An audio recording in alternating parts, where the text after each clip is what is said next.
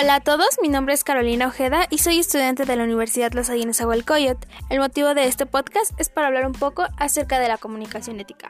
Comencemos.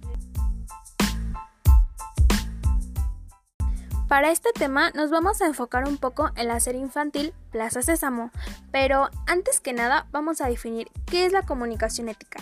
Se define como todas aquellas herramientas, ya sean de diseño, comunicación, redes sociales, entre otras, que dan voz a proyectos transformadores para hacer de este un mundo un poco mejor.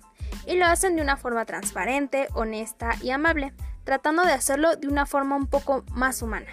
El objetivo de la comunicación ética es crear un impacto transformador, ya sea social, cultural o de sostenibilidad, y busca promover iniciativas con un impacto social positivo.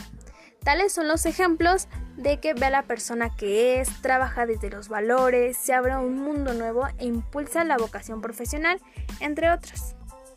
Tal es el caso de la serie infantil Plaza Sésamo, creada por Sesame Workshop y John Gaines Conning, lanzada al aire el 6 de octubre de 1972. Es la versión mexicana del programa infantil estadounidense Sesame Street, una serie infantil para niños de edad preescolar en donde se combinaba la educación y el entretenimiento para que los pequeñitos pudieran desarrollar sus habilidades cognitivas, sociales y emocionales. Siendo Sésamo una organización no gubernamental, alianzas con organizaciones e instituciones fueron claves para expandir y difundir su misión a través de toda Latinoamérica, igualmente con organismos internacionales y aliados locales junto con diversas iniciativas sociales multiplataforma con énfasis en medios digitales, tales como Listos a jugar, ver lo maravilloso en todos los niños, monstruos en red, sueña, ahorra y alcanza, limpios y felices, viviendo juntos y una campaña por los derechos de los niños. Todos estos fueron en alianza con algunas empresas como Fundación FEMSA y la Secretaría de Salud en México. Estas iniciativas que ellos lanzaron buscaban promover la alimentación correcta en los niños, la actividad física, higiene, nutrición y bienestar emocional en la población infantil en edad preescolar.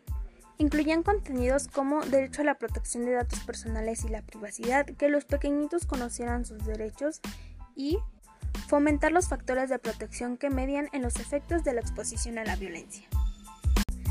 Retomando el tema de la comunicación ética, este programa cumplía con muchas de sus características, puesto que su finalidad era de que todos los pequeñitos aprendieran acerca de diferentes temas sociales, a una edad bastante temprana en donde ellos ya pudieran razonar un poquito y haciéndolos reflexionar tanto a ellos como a sus papás.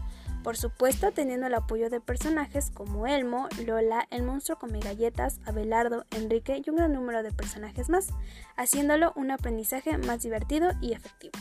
Finalmente, este programa salió del aire el 22 de abril del año 2013, siendo uno de los programas más educativos que tuvo y el más visto a nivel infantil, dejándonos con una gran enseñanza para todos en general. Bueno, esto fue todo y espero que les haya gustado. Gracias.